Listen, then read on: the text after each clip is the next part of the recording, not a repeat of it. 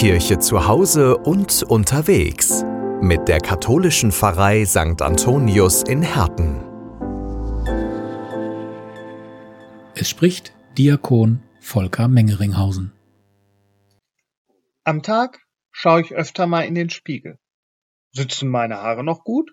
Muss ich mich mal wieder rasieren? Spiegel finde ich für mein Leben echt praktisch. Denn ich kann sehen, ob ich ganz verwildert aussehe oder ob ich mich so auf die Straße trauen kann. Der Spiegel spielt auch im Evangelium eine wichtige Rolle. Dabei geht es aber nicht ums Aussehen. Eine Frau wird beim Ehebruch ertappt. Die Pharisäer wollen Jesus testen, bestehen darauf, dass er sich ans Gesetz hält, die Frau zur Steinigung freigibt. Was macht Jesus? Er sagt nicht, ja klar, mach mal oder nein, das geht auf keinen Fall. Er lässt vielmehr die Pharisäer entscheiden, hält ihnen den Spiegel vor und sagt, wer von euch ohne Sünde ist, werfe als erster einen Stein auf sie. Und was passiert? Richtig, keiner traut sich auch nur einen Stein zu werfen. Jeder geht weg.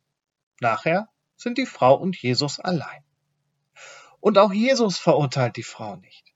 Er gibt dir den Auftrag, geh und sündige von jetzt an nicht mehr. Hier finde ich, zeigt sich, wie sehr mein Gott die Menschen liebt, der mir immer wieder eine neue Chance gibt. Da tut es dann auch mal gut, den Spiegel vorgehalten zu bekommen. Aber nicht wegen dem Aussehen, sondern wegen der inneren Haltung.